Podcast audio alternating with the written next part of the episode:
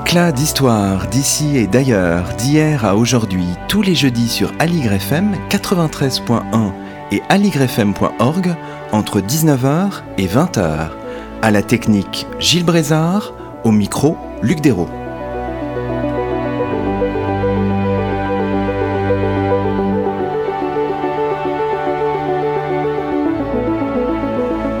Bonsoir à toutes et à tous, c'est le 21e numéro d'Éclat d'Histoire sur Aligre FM et nous avons la joie d'accueillir à notre micro Yannick Enel. Bonsoir à vous. Bonsoir. Yannick Enel, vous êtes écrivain, auteur d'une œuvre déjà abondante depuis la parution de Les Petits Soldats en 1996, après notamment Cercle en 2007, Yann Karski en 2009, Je cherche l'Italie en 2015 ou encore Tiens ferme ta couronne, prix Médicis en 2017, vous publiez en cette fin février 2019 un texte intitulé La solitude Caravage aux éditions Fayard. Une fois n'est pas coutume, mais c'est pour nous, disons-le franchement, une source d'appréhension, nous abordons les continents de la littérature et de l'art, mais toujours avec notre regard revendiqué, ou pour mieux dire assumé, d'historien. Yannick Enel, vous dites à la page 146 de votre ouvrage Je voudrais que ce livre ne finisse pas, j'aimerais regarder des tableaux du Caravage toute ma vie et mobiliser du matin au soir les mots les plus précis afin de vous les faire voir. C'est ce que nous proposons ce soir dans une émission au format inédit pour nous, prolonger ce texte, faire voir et entendre par les mots prononcés ce grand artiste que fut Caravage ou le Caravage, né en 1571, mort en 1610 dans sa 39e année auteur d'une œuvre, une soixantaine de tableaux, dont vous dites ailleurs dans le livre, page 43, que c'est, je cite, un feu qui, en vous tombant dessus d'une manière imprévisible, vous accorde l'acuité qui rencontre la peinture. Alors Yannick Enel, après ce propos liminaire un petit peu long, ce livre, La solitude Caravage, que j'ai sous les yeux, de quoi est-il le nom? S'agit-il d'un récit? Je pense qu'il s'agit d'un livre qui, dont, le propos, euh, pas tellement volontaire, mais dont le propos improvisé au fil de, l'année d'écriture, a été de se moquer des genres il s'agit de littérature. Moi, j'appelle ça la littérature. Je ne sais pas quoi dire d'autre. C'est un lieu, la littérature, où, l'étude et la poésie se rencontrent. C'est le récit et l'histoire. Je suis comme vous, enfin, je suis moins historien que vous, mais, euh, j'aime étudier, j'aime regarder longuement ce que j'aime, que ce soit des livres ou des tableaux des époques. Et contrairement peut-être aux historiens, j'aime les mélanger. Voilà. J'aime tout mélanger parce que ce que je cherche ne relève pas seulement de, de ce qu'on pourrait appeler euh, l'exactitude. Et euh, j'essaye de chercher quelque chose qui se passe, disons, dans, dans l'expérience intérieure des, des, artistes ou, des êtres. Mais voilà, c'est un récit d'apprentissage. Ça raconte très exactement au début ma rencontre très jeune avec le Caravage, avec un tableau du Caravage, d'ailleurs avec un détail d'un tableau dont j'ignorais qu'il était du Caravage. Et au fur et à mesure, ce livre se transforme en, une initiation.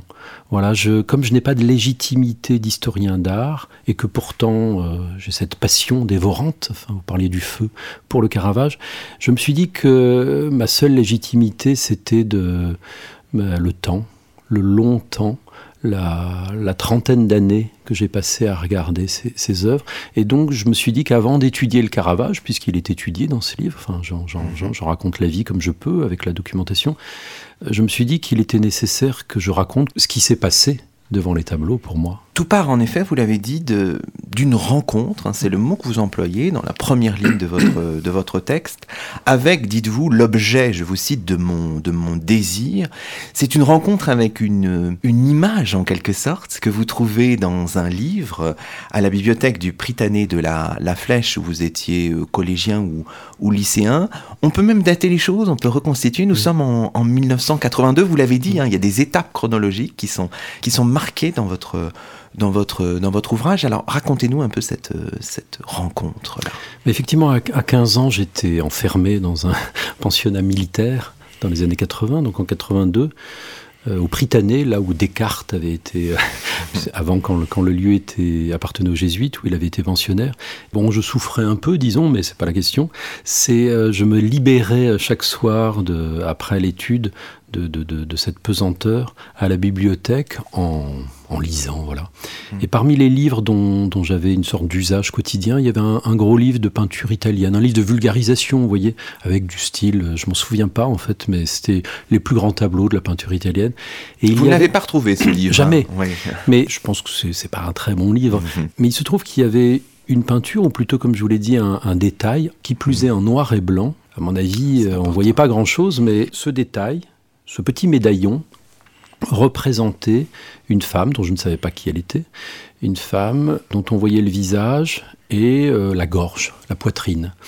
Elle avait ceci de particulier que ses sourcils étaient froncés et ce froncement des sourcils faisait écho ou rimait avec cet, autre froncement du, corsage qui était très serré sur sa poitrine, dégageant un érotisme, je dois dire, euh, torride. Voilà, j'ai eu une sorte de coup de foudre pour ça.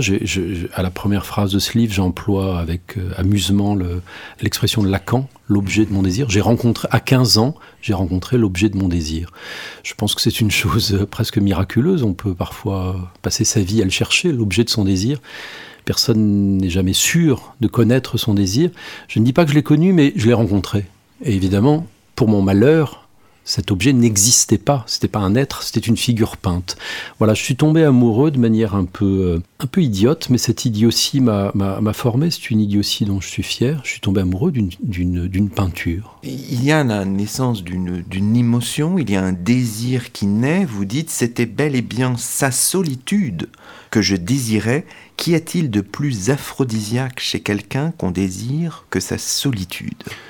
Oui, je pense que hum, enfin ce qui m'attire dans les êtres, parfois pas jusqu'à l'amour, mais au moins jusqu'à l'amitié, ou, du moins euh, jusqu'à l'affinité, c'est le stock, la réserve, la provision de monde qu'il y a en eux. Je pense que seul quelqu'un qui, qui, est capable d'une très grande solitude, je ne parle pas d'abandon, euh, ni même d'essolement, mais de, cette solitude qui nous fait, qui nous donne une, qui nous élargit, disons. Je pense que seul quelqu'un qui est capable d'avoir une solitude peut susciter euh, de la passion. Au fond, un être qui ne serait que social, un être qui n'appartiendrait qu'à la société, ne m'intéresserait pas. Et je crois que c'est ça en général. Les, les, les, gens qui ne sont que société ne m'intéressent pas. Ce que j'appelle la solitude, c'est un, c'est un, c'est une manière de se rendre disponible à ce qui n'est presque pas échangeable, qui relève de voilà de l'expérience intérieure, qui relève d'une forme d'intimité, et surtout de quelque chose qui est intraitable. Je pense qu'il y a un point vraiment en nous, et peut-être pas qu'un seul, où la société n'a pas prise. C'est un point quasi politique. Il n'y a même pas besoin de faire de la politique pour euh, entendre ce point en nous. Il y a un point où on ne nous aura pas, où personne ne nous aura jamais.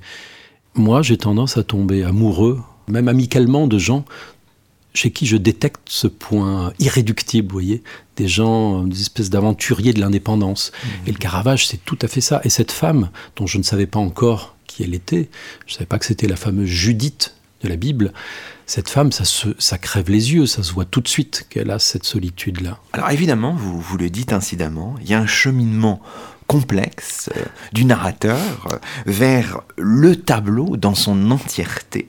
Et euh, ce cheminement, vous nous le racontez, ce faisant, au fil de votre, de votre livre. Le deuxième moment de cette redécouverte, en quelque sorte personnelle du tableau, vous le datez aussi, ce qui est intéressant pour, pour nous, c'est en 1997. Donc vous avez 30 ans à ce moment-là. Ça se passe à Rome, à la Galerie nationale d'art ancien, au Palazzo Barberini, un palais du XVIIe siècle, dû à la commande du pape Urbain VIII, la même d'ailleurs où fut signée, c'est intéressant, je ne sais pas, la Convention européenne des droits de l'homme. Ah, c'est juste. On est en 1997, qu'est-ce qui se, qu'est-ce qui se passe là, à ce moment-là? Alors effectivement, je me rends compte en vous écoutant, euh, cher Luc, que c'est un livre d'histoire, mais de mon histoire personnelle, avec des dates aussi ça, bien sûr. que j'essaye de rendre intéressantes, mais je suis pas sûr que ce soit de l'histoire universelle. En tous les cas, effectivement, à 30 ans, donc en 97, une visite, j'étais professeur à ce moment-là euh, de, collège, et aux vacances de Pâques, je pars avec, avec une, amie, on va à Rome, et euh, en touriste, On tombe au Palazzo Barberini, sur le tableau dont je ne connaissais donc que le petit détail, enfin que le visage. Et là, je tombe euh, bouche bée devant un grand tableau en couleur, évidemment, où je comprends que cette Judith qui m'avait tant fait fantasmer et penser tendait ses bras non pas vers euh, un buisson, ni vers quelques rivières, ou vers la nuit elle-même, euh, ou vers un amant, ou que sais-je, mais elle tendait ses bras parce qu'elle était en train de décapiter un homme. Elle décapitait Holoferne, un général assyrien, c'est raconté dans le livre de Judith, un général assyrien qui, qui assiégeait la ville de, de Béthulie. Et cette Judith, qui a perdu son mari dans la bataille, qui est juive donc, va, va libérer son peuple et sa ville en pénétrant dans la tente de ce général et en lui tranchant la tête. Le tableau, donc, à ce moment-là, je le prends en pleine figure, si je puis dire, parce que je me rends compte que, que l'érotisation de ce tableau, une érotisation que j'avais évidemment euh, élargie, développée, enfin rendue encore plus, que j'avais encore sublimée, cette érotisation était là, mais elle, elle allait de pair avec la mort. Et qu'en quelque sorte, ce que j'avais refoulé, comme on fait tous, euh, pauvres humains, c'était, euh, c'était la, la sanction. Le désir va avec euh, une mise à mort, euh, c'est ce que dit ce tableau. Vous le dites superbement dans le chapitre qui est consacré à cette, cette découverte du tableau dans sa globalité. Il existe des assauts immobiles, j'en vivais un, tout me sautait au visage, l'épée, le cou, le sang qui gicle, mais aussi chaque pli du rideau et les ombres qui mangent les corps de l'homme, la solitude des mains, le triangle fou des regards, la grimace de la servante. Donc là, c'est magnifique, c'est vraiment quelque chose, un choc à la fois esthétique et puis un choc de désir aussi, mêlé à la mort, enfin voilà, quelque chose de, de, complexe mais qui vous, qui vous prend en quelque sorte. Oui, je pense que la, vous le dites très bien, je pense que la peinture c'est ce qui comble. Enfin, dans mon cas, c'est un art qui me comble.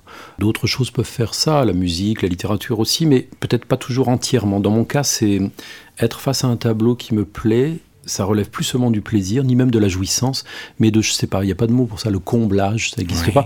Et pour, parce, parce que être comblé, pour moi, ça va, ça réunit deux choses.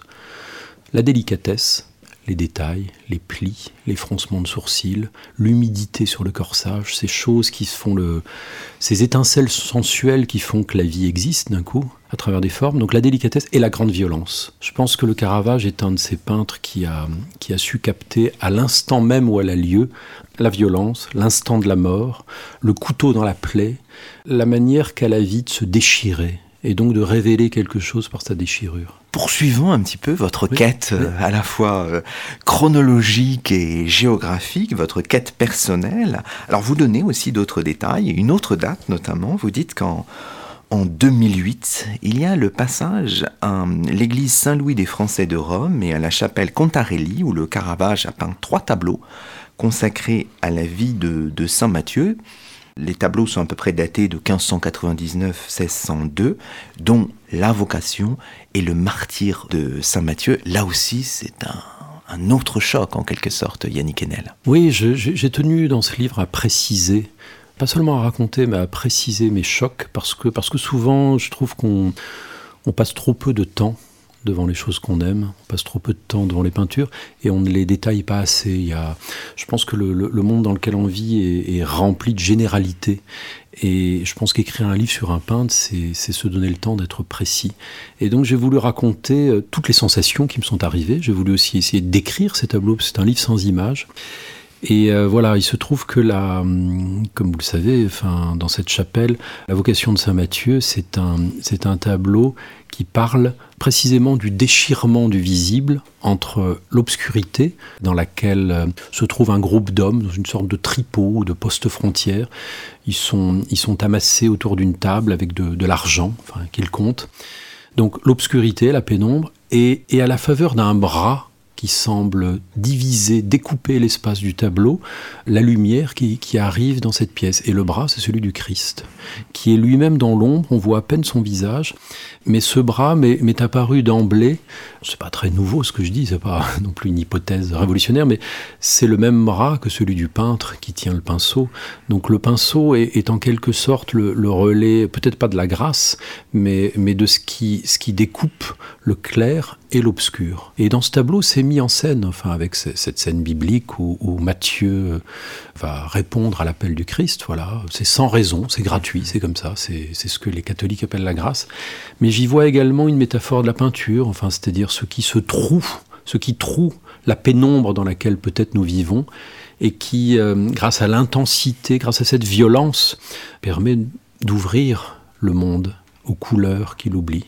Alors on peut peut-être lire justement un, extrait qui concerne euh, justement ce, tableau, la vocation de Saint Matthieu. Ça se trouve dans votre livre à la page 177-178. Je vous laisse le lire pour nos, pour nos auditeurs. Yannick Enel. Je ne savais pas que la vérité pouvait exister en peinture, au-delà de toute décoration, ni qu'elle produisait une telle effraction. Une lumière s'allume, une main vous désigne, et voici que la sainteté s'incarne là, devant vous, dans ce tripot. Rien d'idéalisé, juste des corps, et la densité des vies occupées à leur calcul. Un éclair s'illumine, et le visible se coupe en deux, ténèbres, lumière. Votre visage reste dans le noir ou pas? Si un peu de lumière lui parvient, comme sur celui du tout jeune homme à la coiffe empanachée, qui attablé avec les autres soutient le regard du Christ et reçoit son éclat doré, voici que le royaume s'ouvre à vous, ici, dans le temps, et que le salutaire vous accompagne. Merci beaucoup. Donc on voit toutes ces perspectives là d'espérance à la fin qui sont qui sont magnifiques. Alors il y a ce tableau la vocation, hein, et puis il y a aussi euh, le martyr, qui est une autre forme de, saisissement, bien sûr.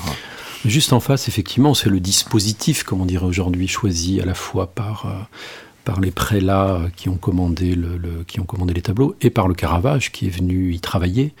Juste en face du moment de révélation positive, il y a la révélation négative, c'est-à-dire le crime. Dans ce tableau très très dur, très très dense, où, pour la première fois dans la peinture du Caravage apparaît un bourreau, je crois que c'est quand même le peintre qui, à mon avis, hein, je dis ça euh, en amateur, euh, et un amateur que j'espère éclairer, mais en amateur, c'est le premier peintre à, peindre autant de bourreaux enfin, dans son œuvre.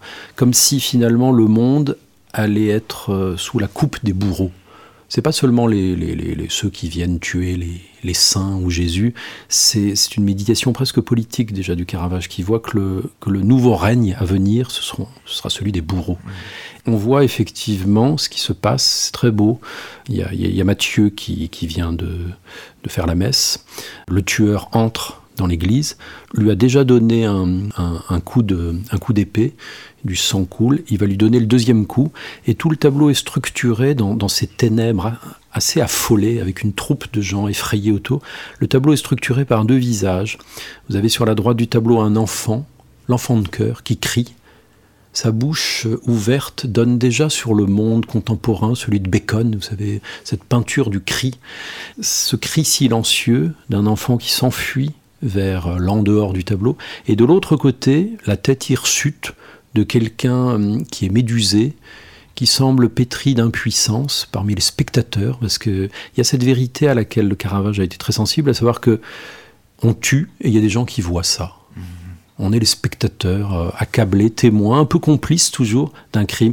Et c'est le Caravage, la tête de ce type dans le coin, un peu contrarié, c'est le Caravage, son premier autoportrait. Alors continuons, si vous voulez bien, cette promenade euh, chronologique, géographique, un peu personnelle autour de vos rapports avec euh, le Caravage. Alors il y a notamment aussi Berlin, la Galerie, où on peut contempler l'amour victorieux du Caravage, confronté à l'amour sacré et l'amour profane de Baglione, qui est juste à côté. Et il y a aussi Milan. Alors ça c'est un moment important, vous le datez, là encore, vous dites décembre 2017, à l'occasion d'une exposition, vous allez découvrir d'autres tableaux et vous allez constater aussi l'absence du tableau qui euh, vous tient à cœur, le tableau initial, originel, cette Judith et Holoferne. Et là aussi, ça va créer une série de, de bouleversements, Yannick Enel. Oui, c'est l'exposition Dentro Caravaggio, merveilleuse exposition 2017 où il y avait 25 tableaux quand on sait qu'il y en a à peu près finalement une soixantaine, pas plus, qui sont accrédités, si je puis dire.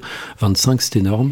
Comme vous le savez, quand on aime, quand on aime quelque chose ou quelqu'un, euh, si ce quelqu'un est, absent ou absente, alors on, le ou on la voit partout. Et euh, ce jour-là, alors que j'ai toujours plaisir à revoir ce tableau initial, inaugural, enfin, la, la, première femme, comme je l'appelle dans mon livre, c'est-à-dire Judith. Comme ce tableau était, je suis arrivé le dernier jour de l'exposition, c'était des jours en plus, vous savez, qu'on rajoutait, et le tableau avait été rapatrié à Rome. Et, donc il y avait un mur vide. J'ai contemplé ce mur, j'ai fait cette expérience de, de pur amateur un peu fou de peinture, à savoir que je regardais le mur vide et je voyais le tableau. Je, l'ai vraiment dans les yeux et en, comme on fait euh, en fermant les yeux, je, le, je, le, je suis resté, je sais pas, une demi-heure à le regarder. Je l'ai vraiment vu. Il y avait des gens à côté, ils disaient qu'est-ce qu'il faut, c'est là. Bon. Et euh, Toujours est-il que cette disponibilité à, un tableau absent, à une femme absente, a fait que j'ai trouvé dans d'autres tableaux que je n'avais pas, je n'avais pas tous vus encore à l'époque, j'ai trouvé des indices de cette Judith un peu partout, mhm. notamment sa, sa, très belle perle entourée d'un ruban de velours noir en forme de papillon mhm. à, son oreille. Je me suis aperçu que cette petite perle et ce, ce papillon noir gisaient au bas d'un tableau que je connaissais, mais on croit connaître, et puis on n'a pas toujours tout bien vu. C'était, c'est, une Madeleine pénitente qui vient de, vous savez, comme on la représente toujours de manière classique, en train de, d'enlever toute trace de richesse, tout signe de richesse, pardon, sur elle, et elle dépose, euh, voilà, son collier, etc. Et au bas de, elle, elle pleure d'ailleurs, et au bas de, sa robe, il y a une petite perle qui est la même que celle de Judith. Et cette perle est remplacée par une larme qui coule le long de, sa joue. Voilà, cette, euh, cette histoire de détails, je dis ça au pluriel, cette jouissance des détails qui n'en finissent plus, qu'on va retrouver d'un tableau à l'autre, c'est devenu aussi ma vie en fait. C'est devenu quelque chose, c'est pas seulement une enquête, c'était euh, une succession de rencontres. C'est ce qui m'anime moi quand j'écris ce que j'appelle de la littérature, vous voyez ce sont des rendez-vous avec des détails. Parce que là, à l'occasion de cette exposition, vous, vous, trouvez en quelque sorte le modèle vivant de, Judith. Hein, c'est ça qui est important aussi. Exactement. Je, bon, toute la peinture occidentale est fondée sur l'idée assez troublante, peut-être insensée, de ressemblance. Et il se trouve que cette Judith, je savais que je savais que c'était un modèle connu à l'époque. Elle s'appelait Filide Melandroni. C'était une courtisane, comme on le dit joliment. Je n'en savais pas beaucoup plus. Dans les biographies, on, nous dit qu'elle est toscane, bon très bien, qu'elle avait 18 ans, que des princes la chérissaient, mais qu'elle était quasiment sur le trottoir avec un affreux proxénète, qui est d'ailleurs, euh, pour le coup, l'homme que le Caravage va tuer des années plus tard. Mais je n'avais pas prêté attention au fait qu'elle apparaît plusieurs fois dans, dans le Caravage dans l'œuvre du Caravage. Et là, je découvre aussi, à force de regarder, enfin, à force de prendre son temps, que la Sainte Catherine d'Alexandrie, qui est un tableau que je suis allé revoir à Madrid et qui était là ce jour-là à Milan, je me rends compte que cette femme euh, bah, ressemble à, ma Judith, je dis ma en, rigolant, et je prête un peu plus attention aux, petites légendes. D'habitude, je regarde pas ça, ça m'énerve, les, cartels. Enfin, j'aime bien me confronter à l'œuvre, pas lire ce qu'il y a décrit sur le mur. Et là, on nous explique que c'est la même, c'est Filide Melandroni, donc cette prostituée qui a été l'un des modèles durables du Caravage, c'est elle. Et donc je vous disais, vous voyez, l'amour fait qu'on voit partout l'objet aimé. Mais de fait, l'objet aimé était là. Alors vous dites euh, exactement dans, ce chapitre, aussi rencontrai-je au bout de 35 ans la femme qui était entrée la première dans ma vie et lui avait accordé en même temps que la chance d'une passion, la densité de l'idée fixe et l'entrée dans cette fiction sans cesse réécrite qui nous pousse à chercher sur des visages inconnus des réponses à la fébrilité de vivre. C'est à la page 240. Oui. En vous entendant dire ça, je me demande si je suis pas un fou furieux ou, ou, simplement un romantique, mais j'assume les deux. Alors, dans, dans, cette chronologie, dans cette géographie, dans ce périple personnel, il y a aussi l'étape à Malte, qui est intéressante dans l'oratoire Saint-Jean de la co-cathédrale de la Valette.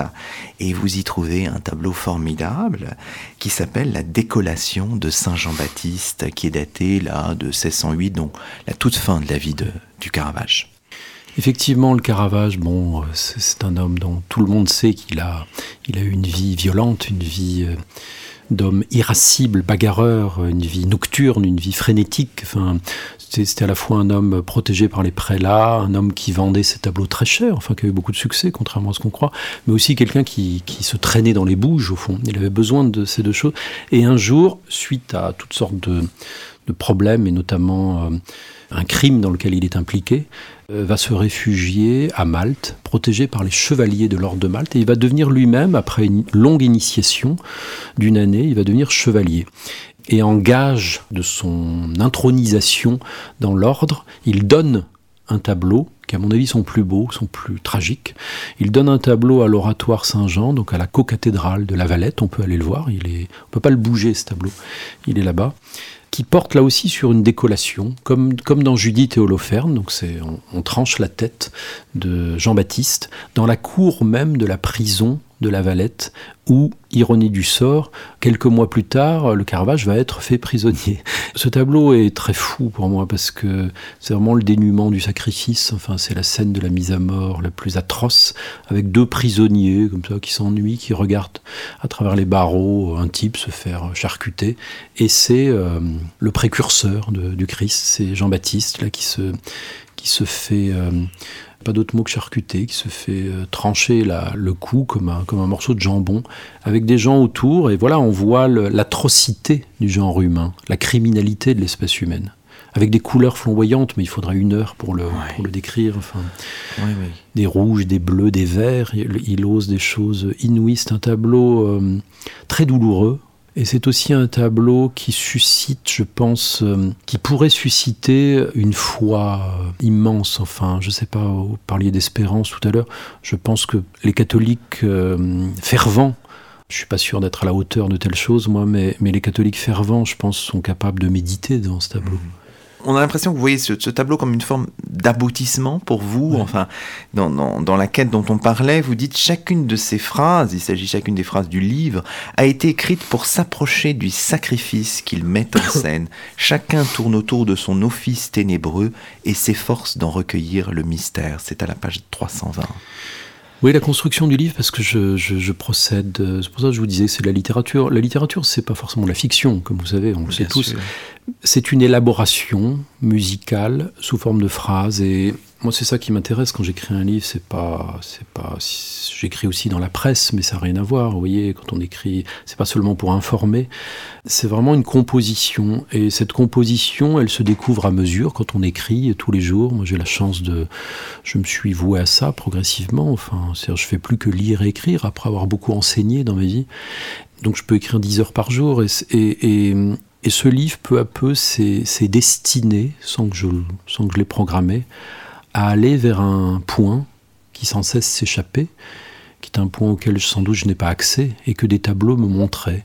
Je pense que ce, ce point est celui de la, pour le dire avec un vocabulaire ancien, celui de la conversion, je ne sais pas, enfin celui d'un appel euh, auquel je ne sais pas dans ma vie euh, de, de, de, de semi-païen, je ne sais pas répondre à ça. Vous voyez, la spiritualité pour moi, elle est dans le langage. Voilà, je suis un, je suis un homme du 20e et 21e siècle, mais je voyais justement, j'étudiais sans cesse le cas du Caravage, qui était un, homme bien plus sauvage que moi, bien plus dévergondé, bien plus ténébreux, et qui pourtant était un homme dont la piété était immense. Personne n'a jamais peint le Christ comme lui.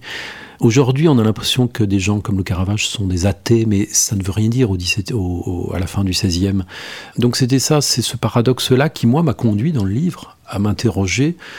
C'est peut-être anachronique, et je pense que c'est la chose la moins anachronique du monde, c'est où est l'esprit, en fait? Quelle est la place du spirituel dans, dans nos vies aujourd'hui? Est-ce que la sensibilité peut rencontrer du spirituel Vous voyez, c'est ça que je me suis posé comme question. D'où cette construction qui va vers effectivement ces tableaux qui deviennent des énigmes.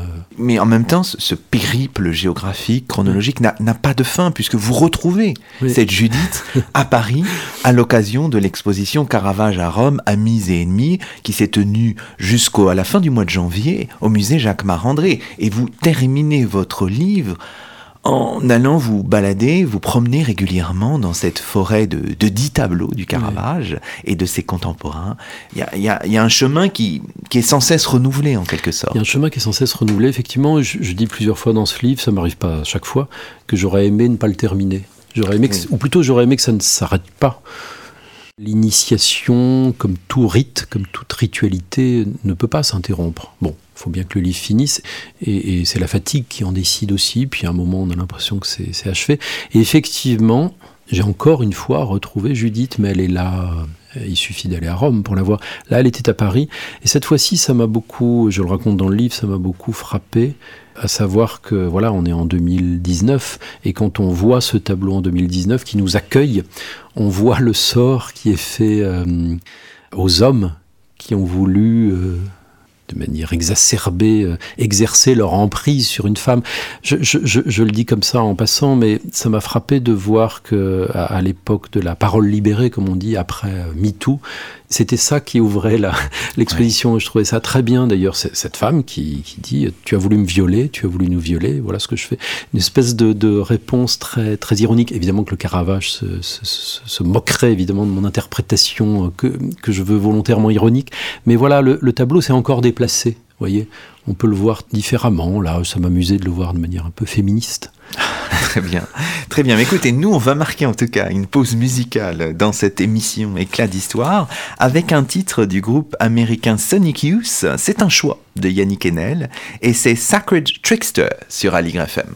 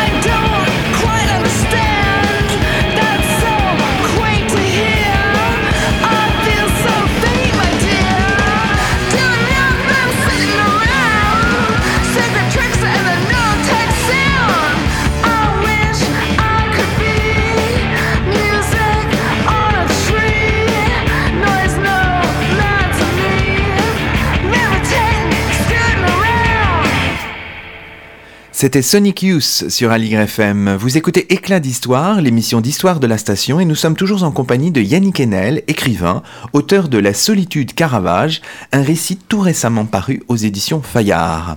Alors ce que je vous propose maintenant, peut-être, Yannick Enel, c'est de revenir cette fois à la vie du Caravage. Une vie brève, vous dites à la page 74, son succès est aussi fulgurant que sa vie malheureuse. Donc une courte vie et très remplie. Hein. Ben, je me demande même comment on fait pour vivre tout ça et tenir, tenir debout. Effectivement, vous l'avez dit, il meurt à 39 ans. Il, euh, il arrive à Rome euh, tout jeune. Enfin, il va, il va, il vient de, de, ce petit village qui s'appelle Caravaggio, enfin près de Milan. Il est né à Milan. C'est un peu énigmatique sa formation. Moi, j'ai essayé de retrouver à travers euh, toute la documentation possible. Enfin, j'ai lu tout ce qui tout ce que je pouvais trouver en français et en italien. C'est un livre très, très chargé de documentation, mais que j'ai allégé en fait aussi. Il n'y a pas de notes en bas de page, mais, mais tout est tout est vrai en fait, tout est vérifiable. D'ailleurs, euh, un ami historien de l'art l'a relu le livre, bon voilà. Et donc effectivement, ce Caravage arrive à un moment de l'histoire que vous connaissez mieux que moi, à peu près 1592 à Rome. Rome a été le lieu d'un sac, comme on dit, Rome a été détruite euh, entièrement, enfin plusieurs euh, dizaines d'années avant.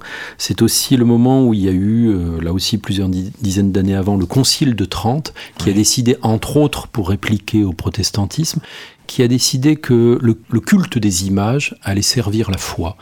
Et donc ce qui est d'extraordinaire, c'est qu'un peintre comme le Caravage va rencontrer son époque. Il est le peintre, il ne le savait pas, l'Église ne le savait pas. Ce type-là, au départ, vend ses peintures 10 centimes dans la rue, vous voyez. Mais il va être le grand peintre de la contre-réforme catholique, celui qui va, qui va répondre aux grandes commandes de la papauté. Le Caravage a un rapport ambigu avec toute autorité, c'est quelqu'un qui ne s'agenouille jamais, enfin, mais il n'empêche que c'est un rapport paradoxal, il va, il va accepter des commandes de toutes sortes d'églises.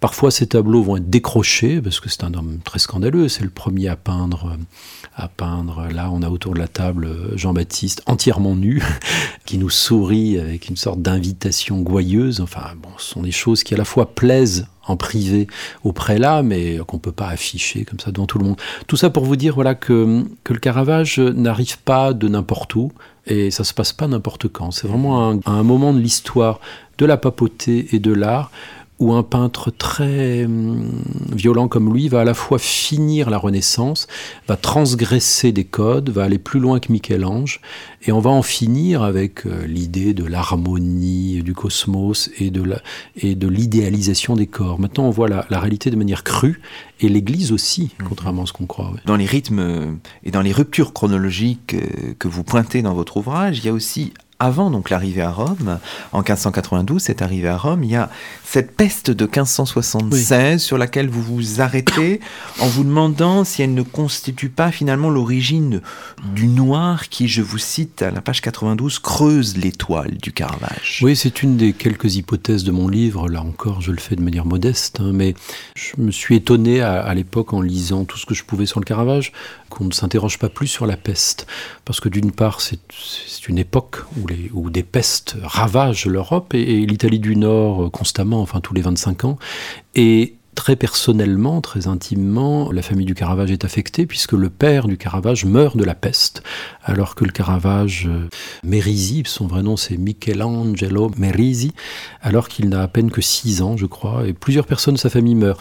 Et donc il voit des villes pestiférées, il voit les murs plein d'une sorte de soufre. Enfin, il voit euh, les charrettes de cadavres. C'est quelqu'un qui, très jeune, va euh, intérioriser le fait que, euh, qu'au fond, l'art, sa famille sont des artistes aussi, des artisans artistes, disons. L'art se fait avec euh, des choses mortes. Et la peinture, comme vous savez, c'est très, très physique. Enfin, les pigments se font parfois avec des os d'animaux. Le noir aussi peut se fabriquer. Il y a, ce qu'on appelle le noir végétal et le noir animal. Ça peut se fabriquer avec, euh, avec du pilon d'os. Et, ça se fait avec les morts. Voilà. Mmh et euh, je pense que ce qu'on appellerait aujourd'hui un traumatisme a frappé euh, le petit Caravage, enfin la peste, voilà, le noir, et euh, la manière dont il va faire venir toute sa brève vie les figures peintes, les corps, depuis ce noir. Il y aura plus de décor. Il y a deux ou trois tableaux avec un vague décor comme à la Renaissance au fond, mais sinon il met du noir et terminé. Mmh. Alors après cette, euh, cette période de la peste, après l'apprentissage aussi euh, auprès de Simone euh, Peterzano entre 1584 et 1588, après une, période de creux sur laquelle on ne sait pas grand-chose entre 88 et 92, il y a donc cette arrivée à Rome, vous dites, le grand roman commence, un roman baroque, abrupt, insensé, c'est à la page 110, et les premiers tableaux du Caravage à Rome vous le dites là encore, sont, je vous cite, des déclarations sexuelles. Absolument, c'est un peintre qui n'a pas froid aux yeux, je crois qu'on l'a compris. Et ses premiers tableaux, il fait avec les moyens du bord, c'est-à-dire soit il trouve des amis, des petits, des petits ragazzi, des, gens de la rue de son âge, qui sont tout jeunes, qui ont à peine 20 ans, parfois moins, et il, il fait leurs portraits, il les déguise en Bacchus, avec des, intentions qu'on lisait bien à l'époque dans la rue, mais qui aujourd'hui sont plus ambiguës, des petits signes d'un vide sexuel, des, une espèce de, de, louvoiement entre la vulgarité et la, et la noblesse artistique. Et la deuxième chose, c'est que bah, il, utilise la technique du miroir. Il se peint lui-même avec un miroir. D'où ses bras comme ça qui sont souvent euh, tendus, soit pour tenir euh, des raisins, soit qu'il soit mordu par un, par un lézard. Mais en fait, on a prouvé depuis que c'était simplement, il se voyait dans un miroir peindre avec, il y avait le bras donc, et il peignait le bras. Au tout début, la première période, si je puis dire, du Caravage, a une forme de d'obscénité euh, compliquée, masquée. Ça, ça, a l'air obscène et ça parle d'autre chose. Et ce sont effectivement pour moi des, des, déclarations sexuelles et aussi une manière de dire aux autres peintres, je m'affirme, moi, voilà, voilà ce que je pense de vous. Qui dit mieux? Voilà. Allez-y donc peignez mieux que ça. Alors on a une multitude d'exemples. On pense par exemple à ce garçon mordu par un lézard hein, de 1593.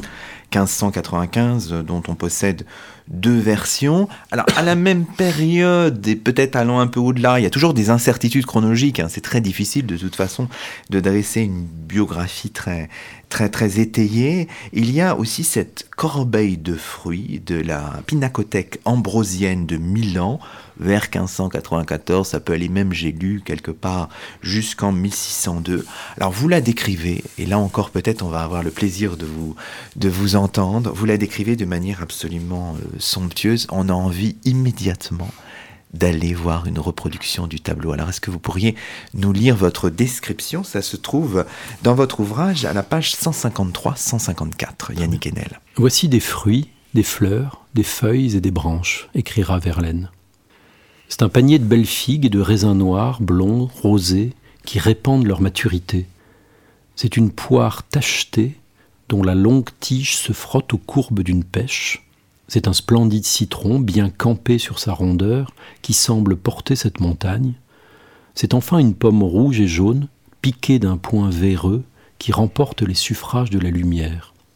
Tout s'irise et se fluidise, comme dirait Cézanne. Regardez la gouttelette qui rafraîchit de sa rosée discrète la pulpe du citron. Goûtez la fine couche d'humidité qui fait briller les grains du raisin.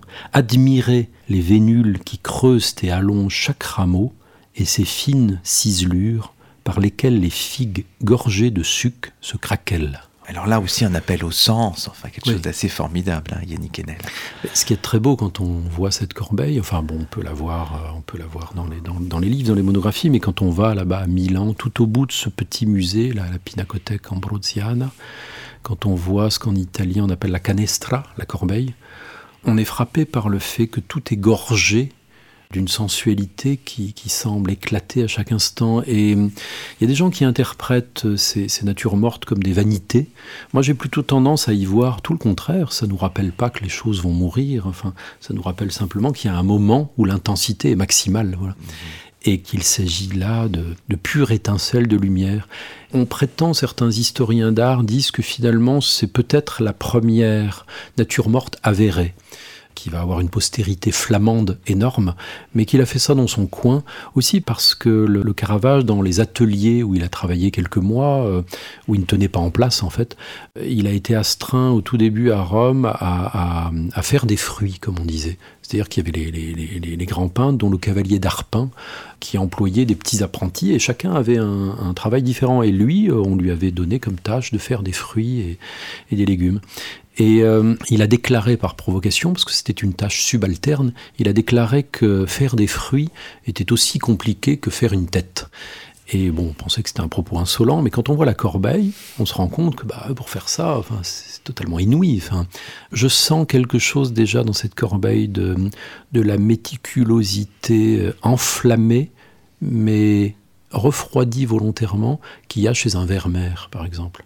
Le Caravage a beau être un, esprit batailleur, un peu fou, euh, dramatique, c'est aussi quelqu'un qui sait capter l'intériorité, voilà, comme Vermeer. Poursuivons dans notre cheminement euh, chronologique. On voit bien que le milieu des années 1590, 1595 à peu près, marque pour, euh, pour le Caravage une, une rupture importante aussi. Il semble à ce moment-là sauvé en quelque sorte, vous le dites, de la pauvreté. Il bénéficie d'un certain nombre de protections, notamment la protection du cardinal Francesco Maria del Monte il a des commandes, et évidemment on pense à celle qu'on a évoquée euh, tout à l'heure, c'est-à-dire le cycle de Saint-Louis des Français, hein, sa première grande commande publique d'une certaine manière en 1599-1600, et puis c'est une forme de triomphe aussi, hein. ce n'est pas du tout, vous l'avez dit tout à l'heure, un peintre maudit de son vivant, c'est le triomphe du début du XVIIe siècle, avec notamment, on peut peut-être en dire un mot, la commande des toiles de la chapelle de Tiberio Cerasi, trésorier pontifical dans l'église Santa Maria del Popolo à Rome 1600.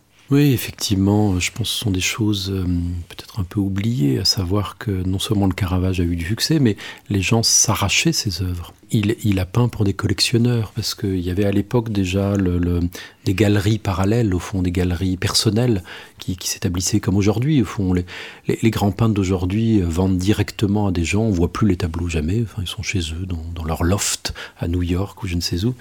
Et euh, donc il a il a beaucoup peint comme ça, moyennant de l'argent, et moyennant de grandes commandes d'État, on dirait ça aujourd'hui. Les peintres de Rome de l'époque se battaient. L'exposition très belle, Jacques Marandré, mettait ça en valeur, enfin amis et ennemis, ça s'appelait. Mhm. À savoir qu'il y avait une concurrence effrénée, les, peintres se battaient en duel pour s'arracher les, les, commandes. Et donc il y a ça, on peut voir ça encore aujourd'hui, évidemment, à Santa Maria del Popolo, à Rome. Il y a deux tableaux qui se font face alors ce ne sont pas des retables, le Caravage n'allait pas peindre dans, les églises, il peignait dans son atelier et on les accrochait après. Je vais parler de, l'un d'eux, c'est le, ravissement de Saint-Paul. C'est un tableau absolument dingue.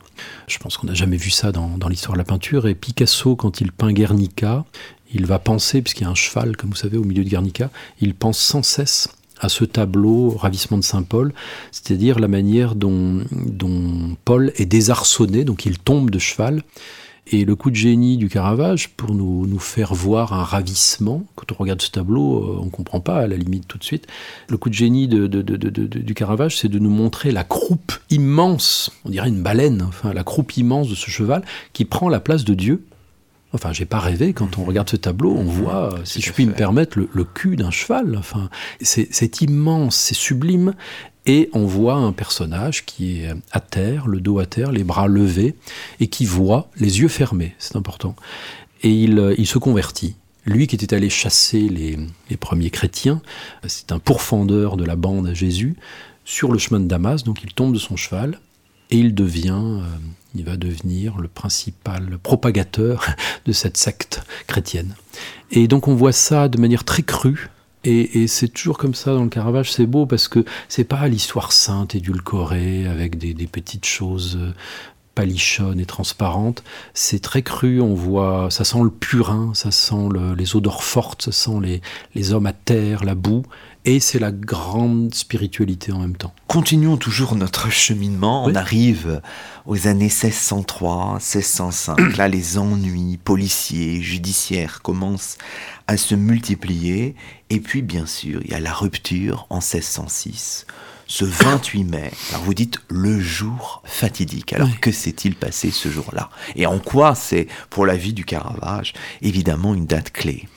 Bah, c'est-à-dire que, euh, alors même qu'il euh, il a un casier judiciaire, comme on dirait aujourd'hui, euh, énorme, enfin, il est sans cesse à la fois des broutilles, mais puis des choses importantes. Il est souvent emprisonné pour des bagarres, enfin, tapage nocturne, toutes sortes de choses, blessures. Là, ce jour-là, à la sortie du jeu de paume, où les mauvais garçons vont traîner. Enfin, il va se battre en duel avec un, avec un type qui s'appelle Ranuccio Tommasoni, qui est très connu des Romains de l'époque parce que c'est une, euh, c'est quelqu'un qui fait partie des milices de quartier. Vous voyez, euh, les, quartiers sont tenus. Euh, c'est déjà la mafia en un sens où c'est comme dans The Wire, c'est le corner. Et donc il y a ce type qui est craint de tout le monde et qui est évidemment proxénète. Le problème, si je puis dire, pour le Caravage, le problème, puisqu'il va affronter et tuer cet homme, c'est que c'est un homme de très bonne famille. Et donc pendant longtemps, cette histoire a été falsifiée. Elle était racontée comme, comme étant... Euh, elle était racontée à décharge, ou plutôt, pardon, elle était racontée à charge contre le, Caravage qui aurait tué un, jeune bourgeois, si je puis dire. En fait, euh, ce jour-là, donc, euh, une querelle. On a dit que c'était une querelle d'argent, on a dit que c'était une querelle pour le décompte d'un point, ce fameux jeu de paume. Il semblerait aujourd'hui, je vous le dis parce que j'ai lu des archives euh, très récentes italiennes dont je me sers euh, dans, ce livre, il semblerait donc que ce jour-là, euh, c'était une querelle, comment dire, qui s'est cristallisée autour justement de notre fameuse Judith c'est-à-dire le modèle euh, mm. Philide Melandroni, dont justement ce, cet infâme Ranuccio, là, ce milicien proxénète, était le, souteneur. Et il en voulait, à mon avis, hein, c'est une hypothèse, il en voulait à Caravage, parce que Caravage avait peint la Judith, vous imaginez, enfin, cette femme est peinte comme une, reine juive pour aller monnayer ses charmes sur le trottoir euh, de manière comme ça euh, affreuse. Euh, c'est plus possible pour elle. Elle est devenue de l'art. Donc en fait, aux yeux de ce proxénète, Caravage a modifié, a modifié considérablement la vie de cette femme qui veut être affranchie. Donc voilà, j'ai supposé, c'est le seul moment où je quitte le, terrain strictement historique, enfin, ou méditatif, j'ai supposé que c'était elle l'enjeu de ces deux hommes. Comme il se trouve que c'est la femme, euh, je dis, qui me, qui me hante, en, comme ça, en, art depuis 35 ans, bon voilà, ces deux hommes se battent pour elle, je les comprends un peu. Alors bien sûr, après, c'est la condamnation à mort par contumace, bien sûr. la fuite à Naples, à Malte, en Sicile, avant un retour finalement avorté, puisque c'est la, la mort à quelques 100 kilomètres au nord de Rome en juillet 1610, euh, donc une fin précipitée finalement. Et on suit avec vous finalement ce cheminement en espérant que ça ne finisse pas aussi mal. Ça finit mal. Hélas, oui. J'aurais aimé modifier son destin, mais c'est ce que j'ai pu, mais non, non, non. Ça, finit, ça finit, très mal. Il nous reste quelques minutes dans cette émission. On peut peut-être élargir notre réflexion, puisque finalement, vous croisez littérature, bien sûr, c'est de la littérature, mais vous, vous intégrez aussi une dimension d'histoire, d'histoire de l'art. Vous le dites, votre, votre quête passe par l'attention aux œuvres, une attention obstinée, c'est la page 250, qui permet parfois de comprendre comment se noue, je vous cite encore, une amitié entre les œuvres, car il n'est rien de plus beau que d'assister à ces visites que se donnent les unes aux autres des œuvres qui sont nées d'un même pinceau. Et donc ce, dialogue entre les œuvres, vous avez pu le faire, vous, Yannick Enel, parce que depuis des dizaines d'années, vous circulez dans l'œuvre du Caravage. Je crois que la seule, euh, la seule chance qu'on a quand on n'est pas un spécialiste, quand on n'est pas un historien, ni de l'art, ni, de, ni du temps, c'est de presque de se sacrifier à la chose, c'est d'y passer le plus d'heures, de, nuits possible. Moi, j'ai eu la chance d'être parfois enfermé la nuit volontairement hein, dans des musées. Et j'ai pu assister à, à, cet étrange dialogue qui n'est pas seulement imaginaire, qui n'est pas seulement délirant de ma part entre les œuvres. Les œuvres existent même si on ne les regarde pas. Il y a une vulgate comme ça contemporaine qui dit que les livres n'existent que par leur lecteur, les, peintures n'existent que par le spectateur. C'est pas vrai. C'est pas vrai. Il se passe quelque chose entre elles. Les, les, vos auditeurs vont penser que je suis décidément un peu givré, mais les œuvres se parlent entre elles et non presque plus besoin des humains. Elles sont là, elles nous passent infiniment. Et effectivement, euh, dans ce livre, j'ai essayé de me rendre disponible, de, la boucler. Vous voyez, là, là, nous parlons, mais de ne de ne plus parler, de ne plus, de ne plus être cet humain trop humain, comme dit Nietzsche, qui, qui, la ramène sans cesse. Juste voir. Et en même temps, bien sûr, il y a cette recherche documentaire, cette bibliographie qui est à la fin de l'ouvrage, des références qui sont mobilisées tout au long de l'ouvrage, de l'allusion à des sources, comme on dirait chez les historiens, des sources primaires et des sources secondaires. Vous avez ce souci. D'exactitude, je ne sais pas si le terme est bon, enfin d'aller puiser aux meilleures informations. Oui, j'étais. Il y a un livre que j'admire de Patrick Boucheron, qui est aussi un grand historien que j'admire. Enfin, je suis pas le seul. Euh, c'est un livre où il tente une reconstitution. Il essaye d'aller jusqu'au bout et puis il s'arrête à un moment euh, sur la fameuse rencontre, peut-être rêvée entre Léonard de Vinci et Machiavel. Voilà, un très beau livre qui est de la littérature, vous voyez, mais c'est un historien qui a fait de la littérature sur Léonard et, euh, Machiavel. Alors voilà, je, me suis informé énormément, j'ai compilé des, des, tonnes de documentation et j'ai essayé de les faire infuser dans mes phrases. Il nous reste que une ou deux minutes, donc on va pas aller beaucoup plus loin, mais je veux quand même citer une phrase qui interpelle l'historien, page 182 de votre ouvrage, La vie de l'esprit est sans chronologie. Alors évidemment pour l'historien c'est intéressant.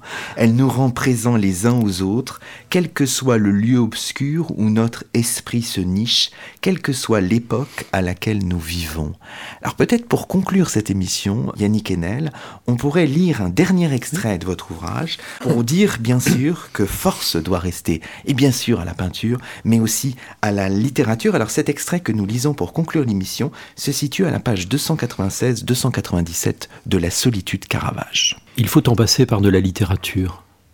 Elle seule, aujourd'hui que l'ensemble des savoirs s'est rendu disponible à travers l'instantanéité d'un réseau planétaire qui égalise tous les discours et les réduit à déferler sous la forme d'une communication dévitalisée, se concentre sur la possibilité de sa solitude.